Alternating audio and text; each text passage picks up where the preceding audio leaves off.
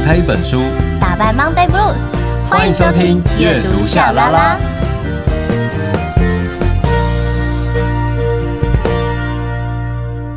欢迎来到阅读夏拉拉，我是夏雨桐，我是陈夏明。我们有 IG 粉专跟 YouTube 频道，记得搜寻阅读夏拉拉，追踪订阅，设定抢先看。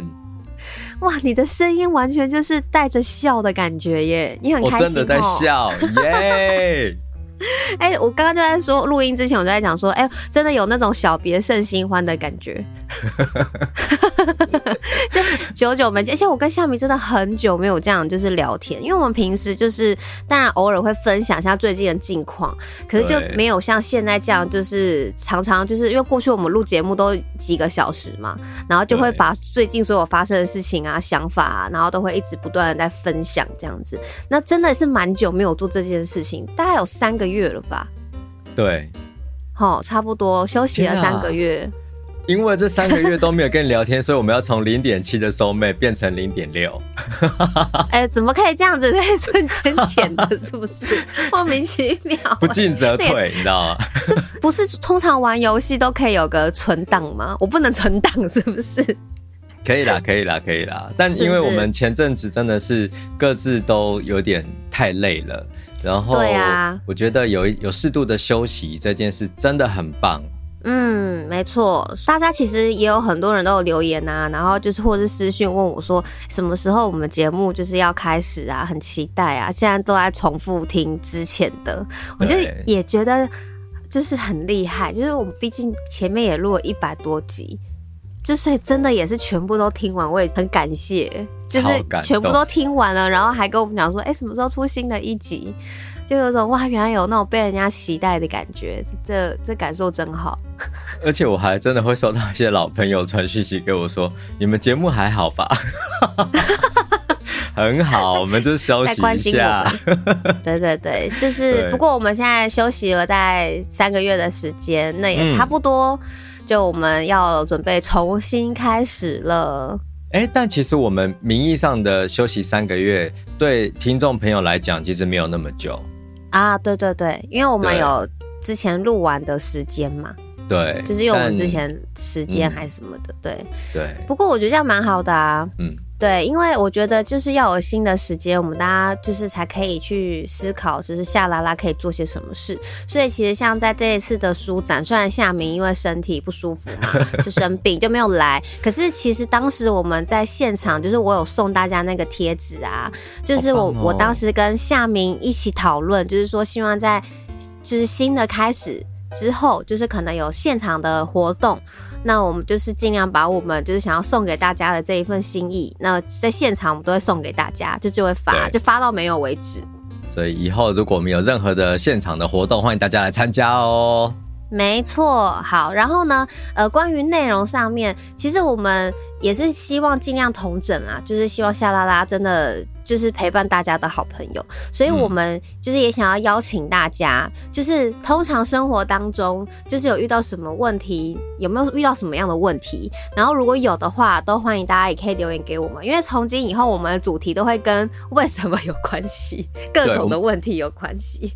我们要透过各式各样的问题来挖掘人生的深度。来，我们的第一个问题是什么呢？为什么老公都把我拍成二头身？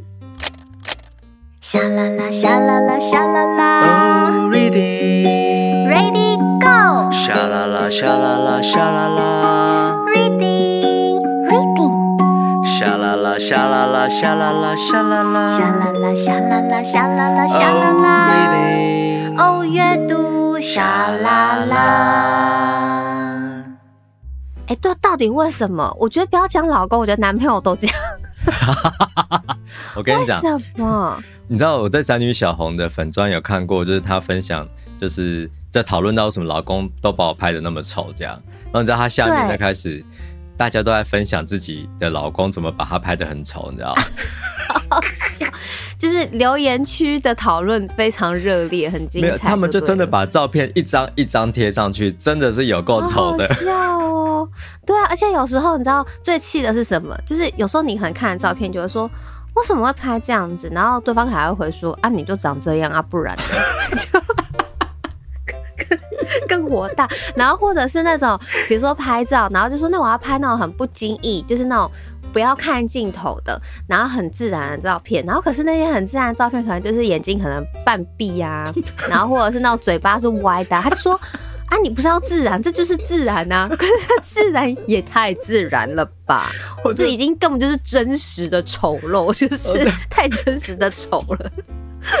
最最好笑的就是很多就是那种被贴出来都是眼睛闭起来的，或者是真的是对啊，半闭，半闭真的比全闭更。就有一种很奇怪的感觉。对啊，半壁真的很很尴尬哎。然后他就说没有啊，这种半壁要避不避的，其实也很特别吧？硬凹有没有？碰到这种硬凹的男友，你就会很很生气。哦，快笑死了，我快笑死了。对，对啊，而且还有一点就是，如果你的另一半很就是不会拍照的话，有时候如果我们去一些呃看展啊，就是你知道有些很红的，就是拍照打卡景点，大家都会排队。然后你就好不容易已经排到了，你能够把握的时间就也没有。然后重点是你可能另一半就只帮你按一张，他就说就一张，就是大家排队就快点呐、啊，赶快拍完赶快走啊，就不知道在赶什么有没有。然后拍了一张之后，然后那张也不能用。所以为什么女生的修图技巧会越来越好？就是很会把脚什么修长啊，然后什么干嘛干嘛之类，就是没有办法，因为那些照片都不能用，就我们必须得要修图。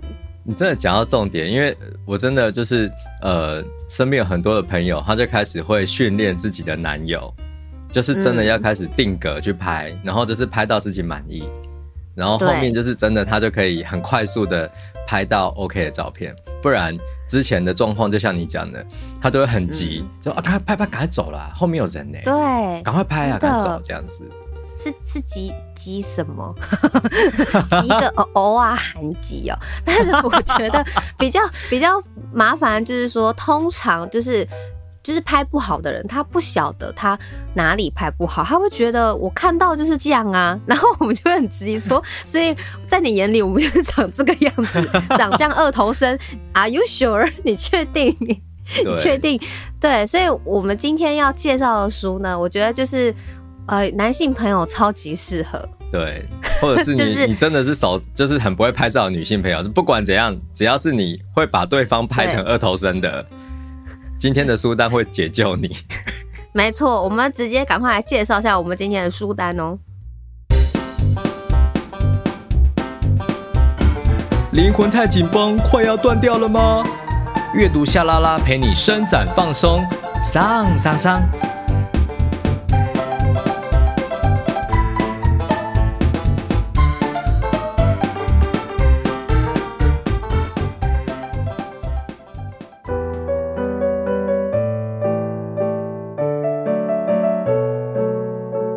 傻瓜相机虽然不能调整光圈、快门，甚至不用太考虑构图技巧，却也格外真实动人。相较影响深远的摄影人之外，更加大力推动私写真的摄影模式，不就是这些廉价即用即弃相机所带来的革命？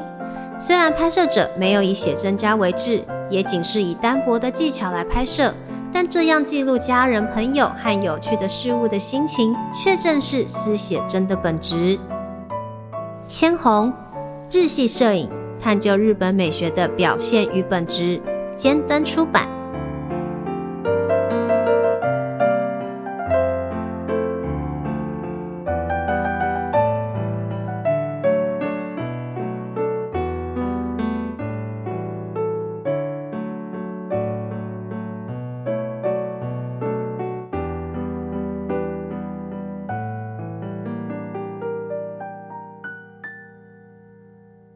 我今天要介绍，其实有两本书，因为我觉得你知道拍照有分两种定义。嗯、现在一种就是这种很快速，然后我要分享，因为要经营社群平台，然后所以就是常常那个拍照啊，就是什么去哪里拍美食啊，还干嘛的。对，就是像我拍食物就超级丑，不知道为什么。就是每次跟我，我每次跟就是我今年去吃饭的时候，就跟 Fish 吃饭的时候，我们都会玩那种就是拍食物的比赛，他拍的都看起来很好吃。然后我拍的不知道为什么，就是看起来这食物就是就了了，对不对？就有点浊浊的，对不对？对，而且我感觉很不美味，不知道为什么。可是他拍的就是明明一样东西，但他拍的就是看起来高级很多。好，所以我觉得就是呃，主要就是在讲说快速平常生活当中我们要怎么拍照。然后另外一本呢，我觉得是很有趣，它是在探究什么是日系摄影。那这个待会再介绍，哦，我先跟大家分享这一本，我觉得。因为这本啊真的是蛮酷的，它这本叫做《手机拍照怎么拍怎么美》，它有一个别名哦，有个又名就是帮女友括号老婆拍照的求生指南。所以看到听到这样子的名称，这本书能不买吗？对不对？单身狗的话，他说这一本就是你脱单的加分指南，真的。你会拍到好照片，真的就是大加分。对，而且女生就更会有，就可能对方就更会更想说，哎、欸，那我们就一起出来吃饭吧，因为想说，哎、欸，你又很能拍嘛，然后我又很好聊，这个的确会是一个加分的一个关键。好，但如果你是不稀罕脱单的。它也一样可以让你拍出一些好看的照片。好，那因为我自己也有照着书里面的方式，然后去做测试，所以我昨天半夜的时候就是也有发照片，然后到我们下阅读夏 LaLa 的群组里面，一点十六分的，一点十六分。然后，然后经纪人 Fish 还问我说：“你拍的感觉是蛮好，但我不知道你要拍什么。”因为那个照片是什么？那照片就是一个保特瓶，你知道吗？对，你要不要解释一下？我说我的重点就是要拍宝特瓶，好，我我其实要拍什么呢？其实蛮好笑，因为这一本里面有一篇呢、啊，他就是说他在教你要怎么样拍出这个，就是一般的宝特瓶，但怎么样可以拍的很有型。嗯、也就是说，如果你今天要拍一些产品啊，或者是你想要拍一些你自己家里的物品的一些照片，可是你觉得每次拍一拍都是像大家那样啊，可能都构图都差不多，那怎么样可以拍的有趣又好看？他就教你一个方式，就是你可以就是就用手机，他整本。就是用手机哦，但它主要是以苹果的为主啦。好，然后呢，它就是说，哦，你就把这个灯整个关掉，关灯，然后你的手机就开启那个就是夜间模式，嗯，然后把它的那个呃快门那个时间就把它拉长一点点，呃，因为灯就是暗的嘛，然后你再拿那个手电筒，那因为我自己是用另外一只的手机的手电筒，所以它的那个。光会比较闪一点，我之后也会把照片就是放到我们的那个整个夏 LaLa 的那个社群平台，大家可以看一下。就是他书里面的照片是那种比较光束感，因为他就是用手电筒，那我的是用手机的手电筒，它就闪一些些，可是它就是有那种流动的那种霓虹灯的线条，然后就很有型，然后它就会绕在整个绕在你的那个宝特瓶的整个它的周围。所以我就是拍了一个这样子的照片。那其实我觉得宝特瓶其实它就只是一个范例，你可以把它用在你各种其他的物品上面。对。但是是用这样子的一个技巧，我就觉得哎、欸，就是还蛮好玩的。就是他除了在教你说怎么样把人拍的腿长啊，或者是说，甚至他也会教哦，就是你一般被拍的人，你应该摆什么样的 pose 会比较好看，他都有教你。对，然后以及通常我们都很害怕那种什么从下往上拍嘛，我觉得其实要打破这个思维，有一些照片就是它包括你后面有没有什么样的景色，然后其实由下往上拍不会让你看起来是很很短的，或者是脸很大的，嗯、对，那个都是一个构图的问题，所以他在里头他就有特别教你，而且这本书它的那个就是设计。蛮可爱的，就它的目录啊，就是 iPhone 的那个荧幕的那个样子，然后它的每一页它的这个内容主题，它就会呈现那个颜色，就是它的那个拍照的那个样子样式，然后就出现在那个框框里头，然后写第几页，然后就说这个是什么，就比如说变身时尚摄影师用不同背景拍出时尚影片。哦，就是它就会有这一些主题的内容，我觉得就是看起来一目了然，然后很清楚，然后我觉得整个书的编排就是很漂亮。那因为这个作者他叫做阿阿阿之喜，他是一位日本的很知名的一位影片的创作者，他是从二零一九年开始玩这个 TikTok，然后他就是用一些简单的一些。变化就教大家怎么样去弄，可以拍出这种很厉害的影片的拍摄的技巧，或是照片的这个拍摄的手法这样子。然后他追踪人数就超过，目前已经超过三百多，好厉害哦！对啊，我觉得很强。然后重点是，如果你是苹果手机的话，用看这本会更好。但是如果不是，我觉得。对，但是我觉得不是也没有关系，因为它有一些，因为手机其实它的那个模式都差不多的，所以我觉得其实你只要掌握好它的一个，它等于就是把数学公式给你，你把公式背起来，你就一定都可以用。好，所以它在前面的时候还有特别就是跟大家分享说，手机通常它的这个基本它内建的模式是什么？我觉得这很重要，因为像我自己就不知道夜间模式可以怎么样去做使用。所以他就先把手机里头的夜间模式啊，你怎么样去启动格线呐？因为你要先学构图的话，格线很重要啊。对。然后以及还有呃，它的原框照片，你可以拿来用在什么样的状况之下，或者是照片太倾斜的话，你可以用什么东西去做调整，甚至还包括影片。比如说影格率是什么，他都会把这些手机原本 iPhone 内建的这一些按钮，他会先告诉你，然后之后他在每每一个主题在教你拍摄的时候，他就会提到你就是按哪一个就好了，或是你可以怎么做就好了。然后其实都不难的，你不用下载什么，你不用下载什么 APP，你就是这用手机内建就可以完成，这好棒哦，蛮厉害的，这好实用哎。非常实用，然后他也有分享，我觉我觉得可以，而且我觉得它排版就是也蛮漂亮的，然后也非常的清楚，嗯、然后再来是他也有教你，如果你真的要修图的话，他也有教你两个他自己很常用的这个 APP，然后他就会跟你说你可以怎么样去做使用，然后甚至是影片的编辑，他也教你怎么去用。那主要他都是用最简单的，因为就是快速，你就是拍完就可以立马上传。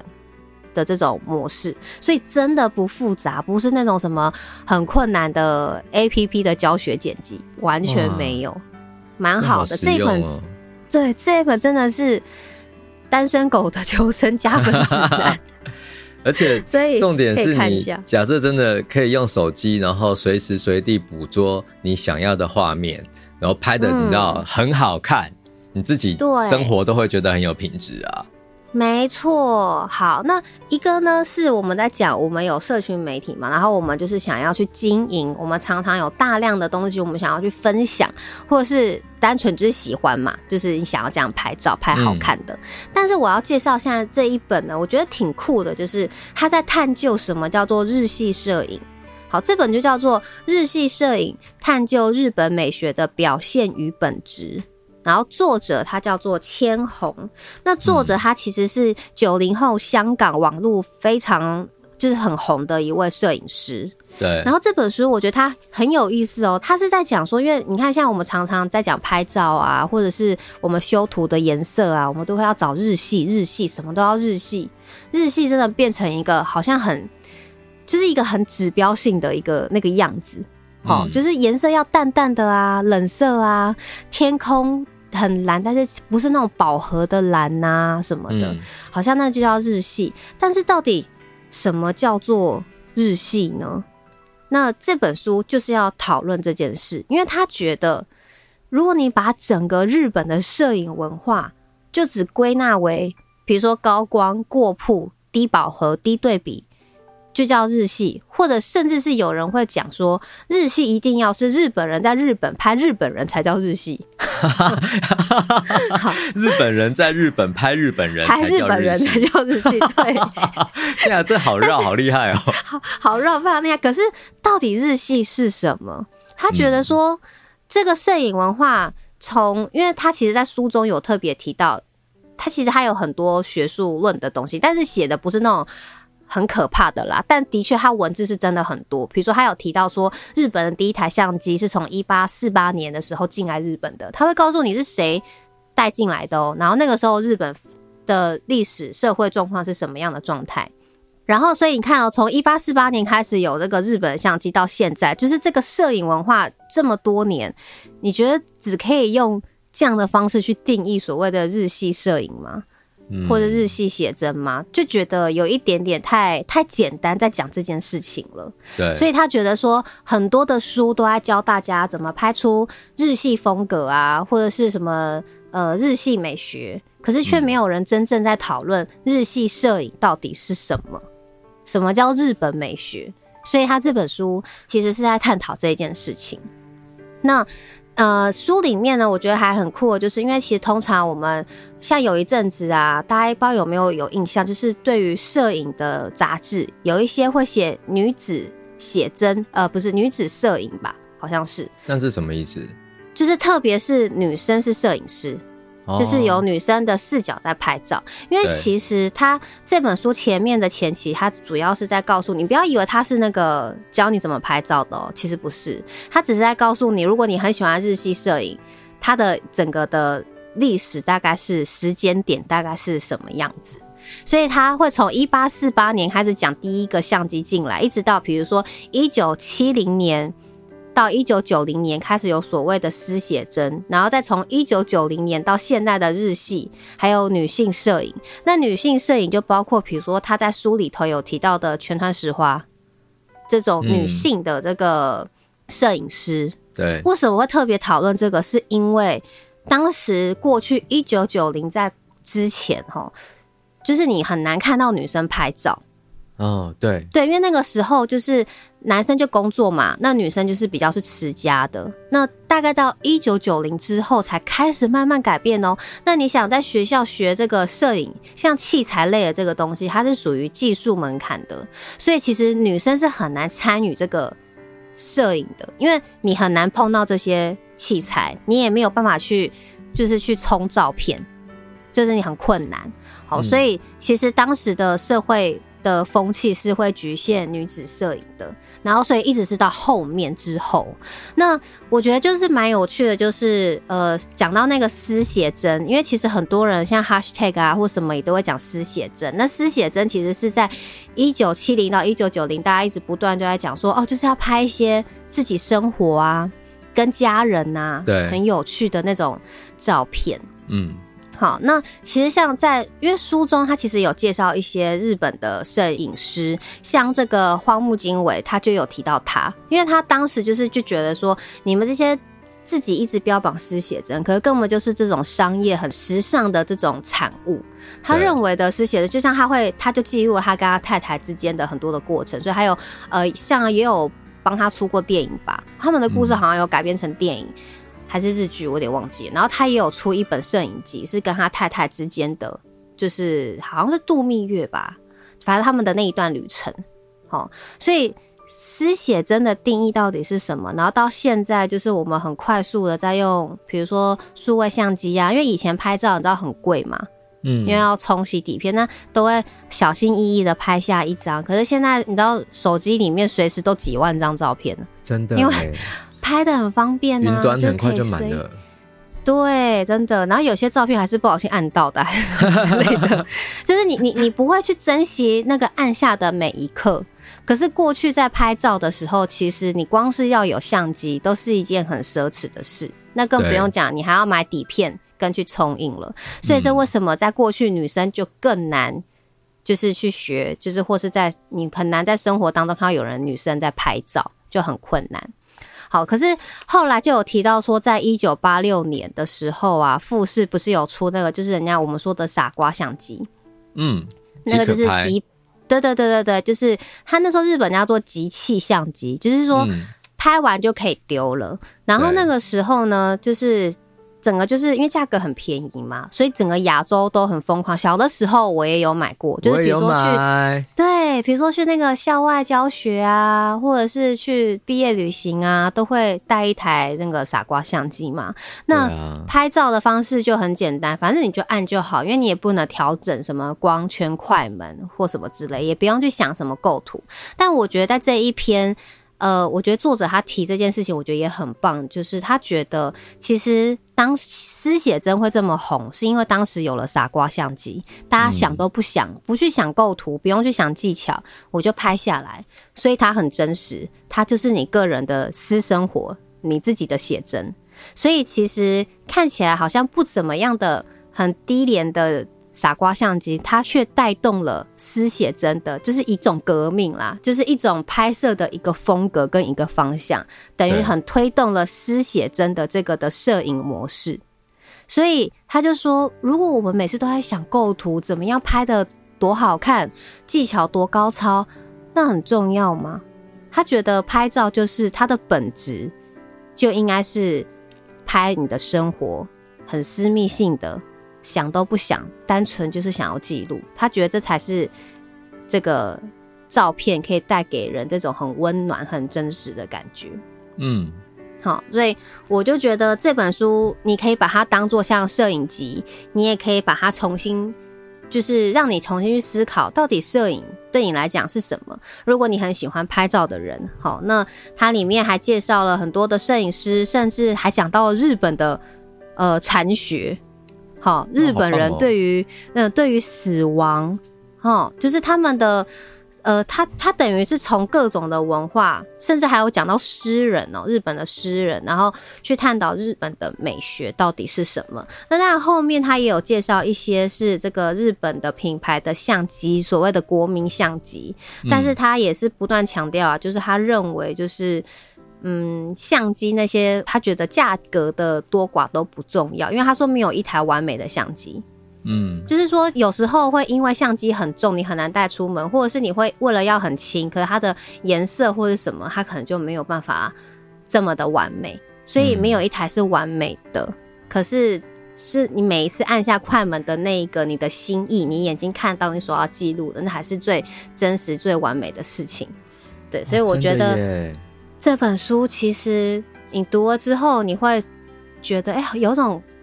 蛮疗愈，虽然你听起来好像很多文字，可是读起来是还蛮疗愈的。然后会去打破你对于日系写真的这一种刻板的印象。它真的不是只有所谓的哦，就是颜色要淡淡的，要低对比。因为我过去也是这样子想。那你不想看文字也没关系，因为作者他本身就是很红的摄影师，所以他里面的照片很漂亮。然后书的编排。颜色真的也蛮日系的，就很美哦。嗯、就是推荐给大家可以来阅读。那关于摄影，你看我今天就分享了两本，但其实方向都不同。对，啊、对，但就是希望大家呃，除了就是有这种使命啦，必须得把另外一半拍的好 看之外，对。那因为我最近我不是之前有是有分享说拍照这件事情嘛，我就觉得其实有时候拍照它真的是一种。陪伴你记录生活，你不见得一定要把这些照片给人家看，可是你按下的那每一张，真的是你自己想要保存下来，或是你印象深刻的，就那个光景，对，就那个 moment，对，我觉得那个也是很私密的，然后也蛮放松的，所以推荐给大家，就是这两本书。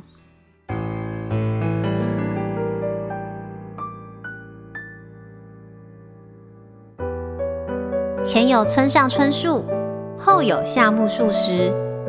阅读夏拉拉，陪你进驻文学经典后花园。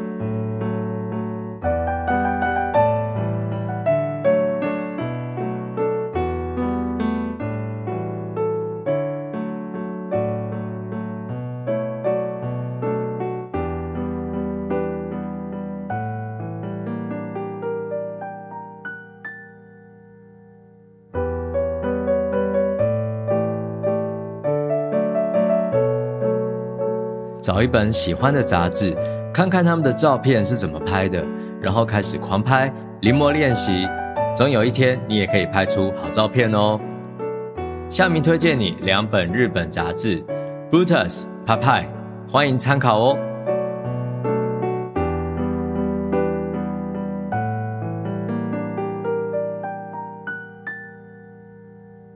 好，那我要推荐的其实呃是杂志。但是在进入推荐杂志之前，嗯、我想问一下彤彤，就是你都怎么自拍啊？我都怎么自拍哦？我有，有发现我自拍的好丑，天哪！因为人都会在我后面，我脸都是最大，然后我都到时候贴在 IG，我都一定要把我的脸裁掉一半，不然就感觉超巨大的，你知道啊？我你是说跟别人合照的时候的自拍吗？对啊。还是说，我觉得跟别人合照自拍呢，我一定会。先顾虑自己是左脸好看还是右脸好看，所以我大部分都会用左手拿，因为我用左手拿，对方一定是在我右边，我就可以露出我的左脸。然后呢，因为我拍嘛，那我手就可以去调整，比如说手可以往上一点，然后头就往下低。那如果你觉得脸自己还是很大的话，我就会用另外一只手去做一个辅助，可能摆一个什么叶啊，或是拿一个东西呀、啊，就是故意挡在旁边还是什么的，看起来好像是在摆一个 pose，但其实是在遮脸。你好厉害哦！你好专业哦！你刚才讲的这一段应该是我们这一集的 highlight，就是那种综艺节目被 放在节目最前面的还早。真的自拍是这样，可是如果你天生真的头大，或者是对方的头真的太小，就显得你的头真的太大了，那你就用 A。我跟你讲，对，没有你就用那个就是修图的，就是美图啊还是什么的，不是有修图嘛？然后你可以不要去修脸，因为。有时候修脸就会有点太假了，可是有时候我会做的一件事情，因为其实我是头比较大的，我会去做小头，就是缩头，你就按个一下就好了，头就缩一下。有这种功能？有有有，它就会把你的头变小一点。那别人的头不会变小吗？不会不会，现在其实很多的那个 app 都蛮强的，就是它可以，就它会针对你是要哪一个人，好，然后它就去缩你的。但是如果你缩到太机制站在旁边，就有可能会被你影响。但是如果你只是稍微的修一点点，不要太贪心，你不要想说要把自己修成一个，比如说你真的是一百，就真的就是不到一百六，然后你硬要把自己修到就像两百，那这样一定会很失真啊！你人就是会很奇怪啊，是不要贪心。我们就是求真实，但这些修饰是为了让我们可以看起来更好看一点，这样就好了。不要想象说我要修成另外一个人，那那个真的会走中，那真的很可怕。因为我看过太多照片，然后就是修的太夸张，然后那个人啊的旁边的景物都是歪掉的，你知道，所以好像他自带那个气场太狂妄了。对对对，整个空间会扭曲，你知道？对，整个旁边的脸就是很像那个伊藤润二里面会出现的人物，对啊，整个这样。那个女模特，你记得吗？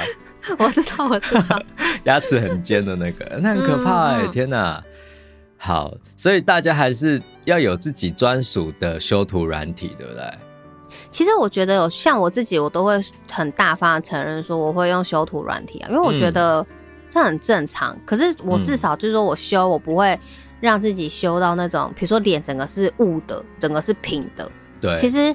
有时候大家看照片，我的肌肤是有纹理的，就是我我是想要让人家看我是很清楚的。对，大部分我是想要这样子。因为我我有看，我有注意到，我会问这个问题，也是因为我一直很好奇，就是有时候会看到一些、嗯、呃照片，其实他的脸的五官都已经变成有点平的，有点像是那种漫画或者是动画的角色的脸。对、嗯，然后鼻子在但会特别的尖，就这件事情让我会有一种很奇怪的。呃，很很奇怪的感觉，对，不能多说什么，但很奇怪。你知道有些人他会觉得，就是他很习惯用美图了、美颜，然后他可能一定要那个样子，他觉得、嗯、他已经觉得那个才是他真正的样子，嗯，就会你会很担心他，我只能这么说。哎、欸，我真的会很担心的，因为有些、啊、有些时候看到的那些照片，真的都已经。有点惊人了，就是太失真了。会很好奇他有没有真实的生活？对，没有。重点是他已经用到，就是美图用到很夸张的时候，然后他拍他的内容可能会写说：“哦，很久没有来一个素颜的自拍，请问一下这张我哪里看出来你素颜？” 也就很很很多问号，所以他已经心里面就觉得他就是这个样子。对，然后重点是说。我觉得先不去讲，就是拍摄他自己的心理的状态。但我要说的是，现在的人都很聪明，已经都知道什么是修图，是，就是他其实已经都大家都知道理解了。对啊，所以你要怎么样去做？我觉得就是人家看不出来，然后我觉得也不要太夸张，因为我觉得你总有一天你还是会本人走出去吧，你又不是每天都躲在手机里面。你还是会出去跟朋友吃饭，认识新的朋友。人家看你的社群媒体，然后哎、欸，怎么是这样子？应该会有点吓到吧？有啊，因为之前不是也有一些影片，就是他有一些直播的人，呃，那个叫做直播主嘛，就那些直播主 在直播，然后用了很强的滤镜，就不小心按大，对，然后 现出真身，然后那个什么网友本来前面下面都很热烈在讨论，跟他打招呼，然后突然看到真人的时候，然后瞬间大家静默，然后没有人讲话，可能刚刚已经抖那一万块进去，忽然间后悔，对，所以要问说，嗯，就是我我有搞错吗？请问刚刚发生什么事？我有看错吗？这些真的是有，啊、就是有点可怕，所以还是要呼吁大家，就是呃，我觉得修图这件事很棒，就是说你可以让自己觉得稍微呃舒服自在，然后比较好看。嗯、我觉得这件事太棒了，完美，因为我错我连我自己也会，我都会套比较好的滤镜，这样。可是真的，或是有时候颜色啊，还是色调，对。对就可以遮掩一些你比较不想让别人看到的地方，但真的不要太过头。然后我对我现在想要回应一下，就是彤彤你刚才讲，就是其实有讲到女子写真嘛。其实我我是真的到最近，然后认识一些日本的朋友，我才发现，呃，日本的社会真的是一个呃有点在早期啊，就是现在他们还在努力当中，可是真的就是那种女生啊，她会不敢一个人去吉野家啊，对啊。他们也不敢在车站那个直接吃站着吃那个吉，拉面，对，都不敢。对，还有拉面是都不敢，真的。然后所以说，我觉得你刚才提到那个女子摄影这件事情是很重要的一件事。然后我最近有看一些日剧嘛，嗯、像前阵子看那个恶女啊，或者是、嗯、呃那个我觉得很疯狂，但是后来发现好难看的那个麻烦一族啊，哈，嗯，在它里面其实就是在讲说一些女性的处境。所以我都在想说，其实真的，呃，你介绍的那一本书其实很棒，就是因为我们其实有时候会不太能够理解某一些社会发生什么事情，但当我们在看的那些相关的知识，然后去提到的时候，哎，我好像我是为了要了解摄影这个学问，不料我就知道了日本的一些文化，所以我觉得这件事很棒。然后我要再次的夸奖你推荐的书单。谢谢，很棒呢。就是我跟听众朋友讲，就是其实彤彤有临时换书单，因为他本来是打算讨论另一本的，他后来就说他要换讨论这两本书。我就哇，觉得你好用功哦，真的是很好的人呢。因为我那时候去书店，然后我就认真看了一下，我就觉得其实有时候到底拍照。我觉得经营怎么样拍这种很技术性的东西，就是有些人需要，有些人他不需要，有些人他就是觉得我不想要去理解这个。可是如果单纯讲摄影，可能不需要技术的人，他可能会觉得，哎，但是摄影这个主题是可能或许我会想要去了解的。对。然后跟这本书，因为它探讨的东西真的就比较多一点点，包括刚刚我们讲那个女子写真啊，因为有一段时间日本女子写真就很红。就是说，感觉好像女子写真拍出来的东西跟一般就是不太一样，所以它后来就会变成有一点像框框。就是有时候你打着女子写真的名号出去了，可是，但是那个东西到底它有没有价值，跟它到底是什么，也是为了什么而做？那女子写真它到最后它的原本的初衷，那个意义又是什么？对，就是会变成就是说，很多商人可能利用这个去打造这个形象。对，那。就让他原本的本质就没有了，那我就会觉得他在这本书就诶、欸、就讨论了一些很有趣的一些状况，跟他们当时日本的一个社会的一个风气，嗯、那都是我们没有想过，因为我们就很单纯，就只是想要拍一拍嘛，觉得在日本、啊、拍日本人好日系哦、喔，对？不对？就那种感觉，但真的就是我觉得我我自己会去买这两本书。就是真的会很想理解，嗯嗯嗯、然后我有另一个问题，因为我们现在节目会越来越生活化，所以就是我要问你另一个问题，对呃，你在外面然后请别人帮你拍照的时候，嗯，然后如果说别人拍了，然后真的很不 OK，你会叫他重拍吗？嗯、我有时候会放弃，我要算了啦，啊，没关系，就这样。我会说就这样，因为我是一个我也不想要占用别人时间太多的那种人。嗯、然后我会先看照片，能够修我就我就不拍了，但不能修的 我就可能，可是我又必须得拍到这张照片，我可能就会说，哎、欸，可以再拍一次吗？对，我我就可能还是会讲一下这样子。会问这个问题也是因为你刚才有提到那个就是呃那个即可拍嘛，就是让私写真这件事情。发生的这个即可拍，嗯、就是即弃相机这样，然后我就想到我以前呢、啊、出去玩的时候，呃，然后我就拿那个相机请别人帮我们一群人拍照这样，嗯嗯，然后就拍完，因为那个时候你看不到那个照片到底长怎样，你就是他拍完了，你一定要去洗出来才会看得到，对，才会知道。对，我真的有遇过，就是有请人家帮我们拍照，结果我后来拿去洗出来，根本就没有我们嘞。那是什么意思？那他拍了什么？他就是拍，他拍自己的脚，就是，没有，他就是拍天空，就是我们的头的最上面，啊、他就是没有拍我们，他在拍上面。为什么？我我有遇过那种，就是比如说请朋友帮我们拍，我们就互拍，就是比如说约好，我们都要带底片机一起出去拍照，嗯，然后照片洗出来，每一张都有他的手指头。这都有一个他的大拇哥的还是食指的一个小边缘，刚好在那个镜头的边边出现。每一张那一卷的每一张都有他的手指头，这也很可爱啦。但是还是不好说什么，会会有点想生气吧？哦天哪！而且洗底片很贵啊，现在洗底片也是啊，现在那很贵。但对啊，我觉得，你说，嗯。哦，我我是想要讲说，如果大家不想要就是那个洗底片花这个钱，但是想要有这个感觉，大家知道有一个 app 已经红一阵子了，但它就是说你拍完照的，它真的像一卷底片的概念，你要几天之后才有办法看到你拍的照片。真的假的？真的真的有一个 app 就是就是这个，它就是你拍。就是然后他就会说：“哦，你要等几天哦。”然后你当下拍完，你都没办法看你到底拍了什么。但明明就是用手机拍，有点莫名其妙。但我 我可以 我可以理解那种等待的感受。对，然后他拍出来就是有点微，就是底片，就是有那种滤镜的那种感觉，这样子。哦，就是有点复刻那种感受啦。对对对，但是就是你要等个你要等个一天吧，还是几个小时？反正就是一定要等一段时间才会有照片。哦，这很酷哎。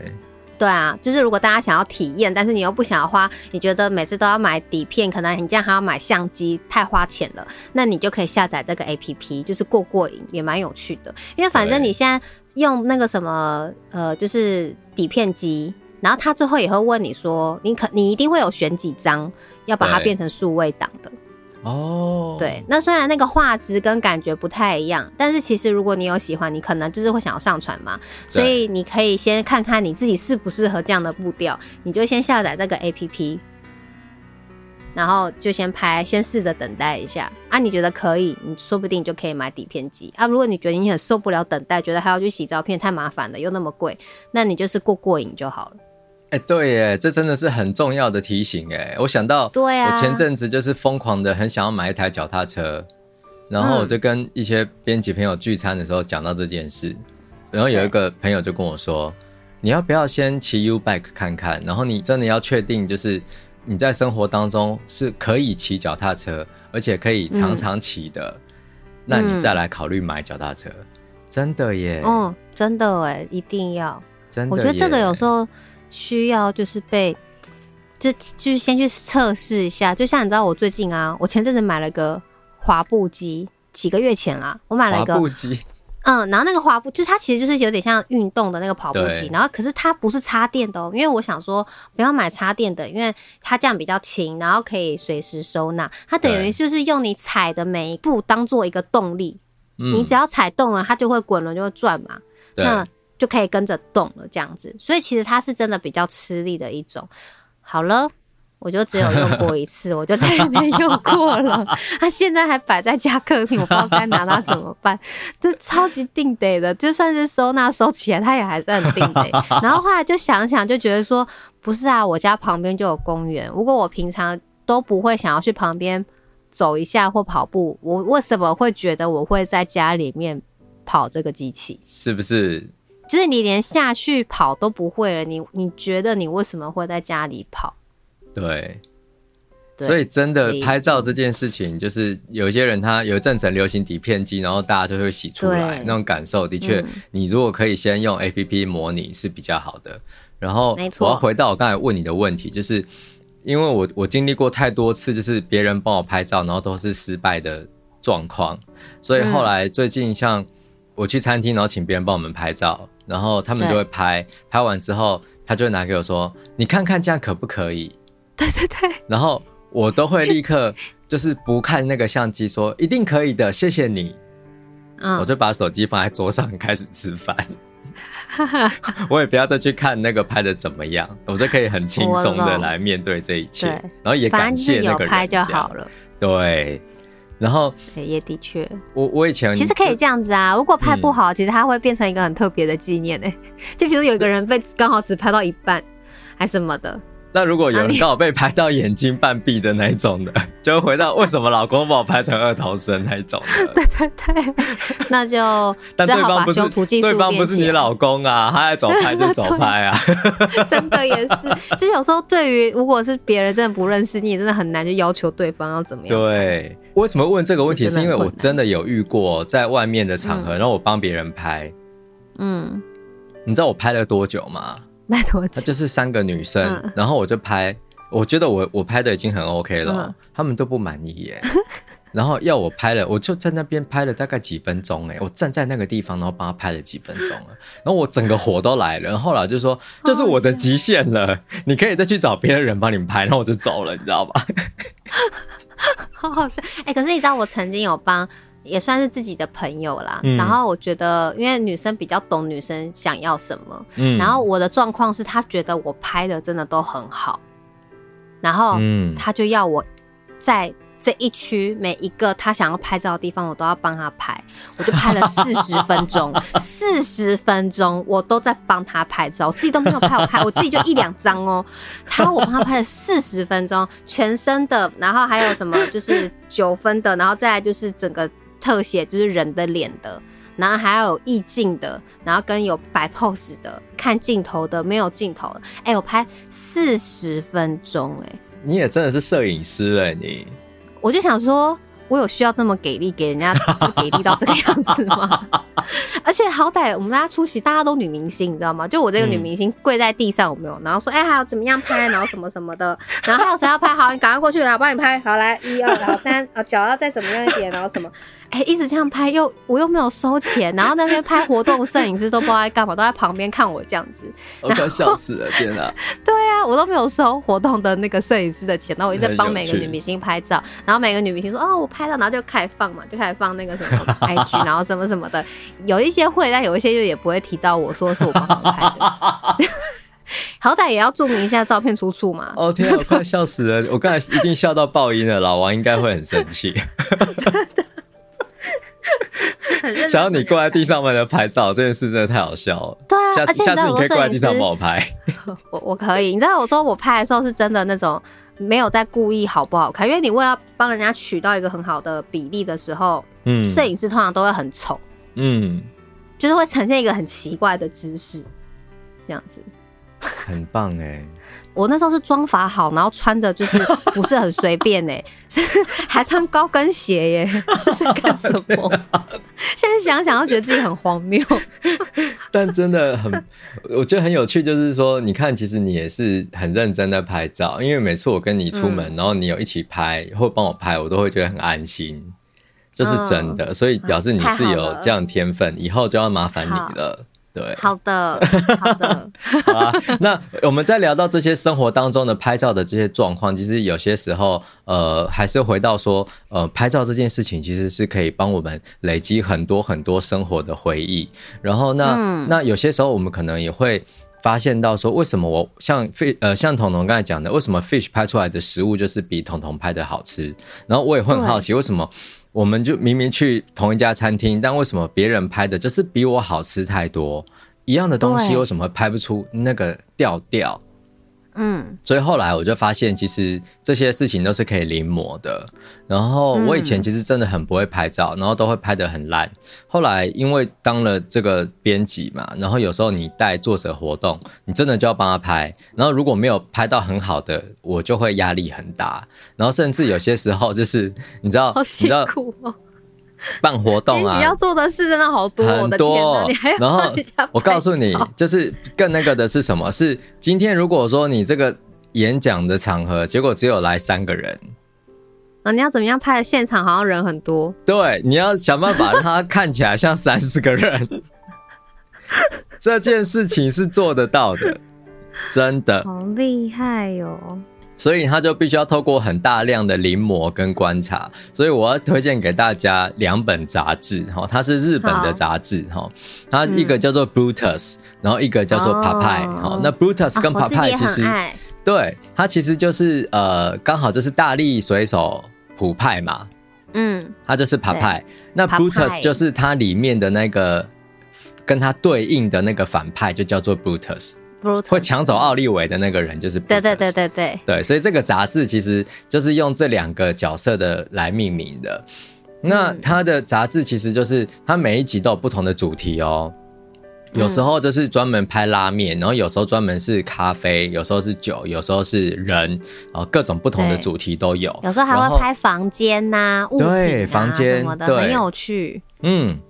呃，如果说你想要精进自己的摄影，其实有一个方式，就是你去找这些已经拍的很好的杂志，然后像我那时候就是真的就按照他们怎么样拍人，或者是怎么去拍两个人对话，我就跟着去抓那些角度。当然不可能拍的像专业摄影师那么好，但十之八九就是可以用在可能是网站，或者是用在出版社的那个社群媒体上面的。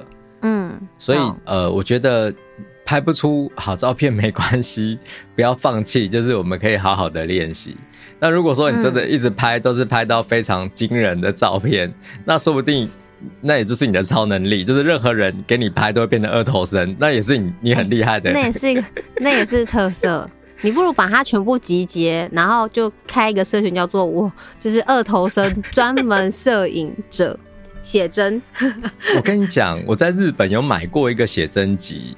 那个写真集的内容是什么？嗯？就是所有失败的照片啊，就是失败到很好笑的照片，然后就被收集一本这样子。所以如果说你你真的 都会把人家拍的很丑陋的那一种，你也让我想到以前晚上都会看那什么欢笑一箩筐，就是这种概念的感觉。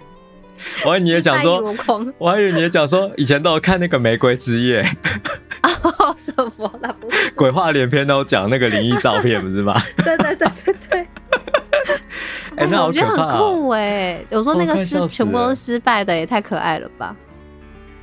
但我在最后想跟大家分享一个，刚才不小心提到那个鬼话连篇啊，就是那个时候我记我印象最深刻的照片。真的很恐怖，就是有一个观众寄来好几张照片，然后那个照片上就是都有一些阴影，结果后来在节目里面，他们就把那个照片拼在一起，就是一张人脸哎，嗯，好可怕哦！天哪，为什么最后面我们会讲到这个？为什么最后的结尾？为什么最后的结尾你要这个样子？好了好了，如果说 你有老公把你拍成二头身的困扰，或是你真的想要变成生活拍照的达人哦，那你可以呃去阅读彤彤推荐的《手机拍照怎么拍怎么美》，或者是《日系摄影探究日本美学的表现与本质》这两本书。那也欢迎你可以多多的练习，祝福全天下的爱侣可以帮对方拍出九头身的照片。不要太拼，刚好就好。阅读夏拉拉，陪你充实精神生活，慢慢追梦。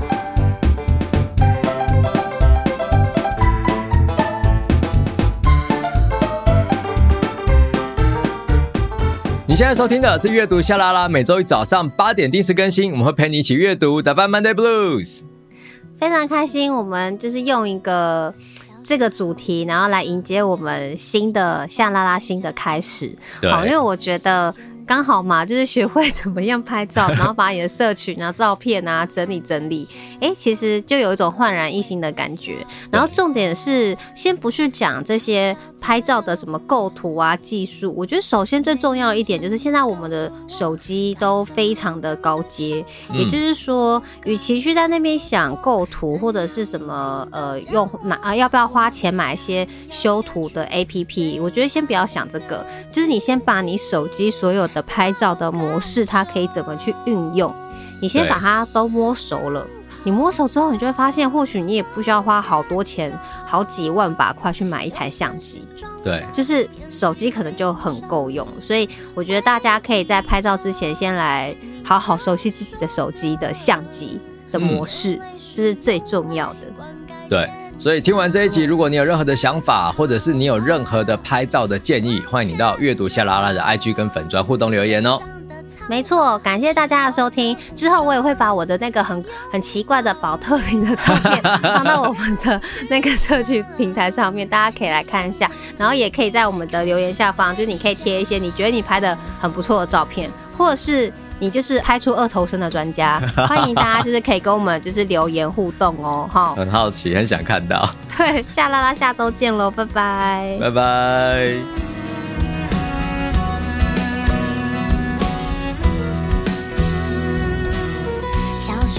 闭上眼，吹着风，听着音乐，就是简单幸福，是吧？不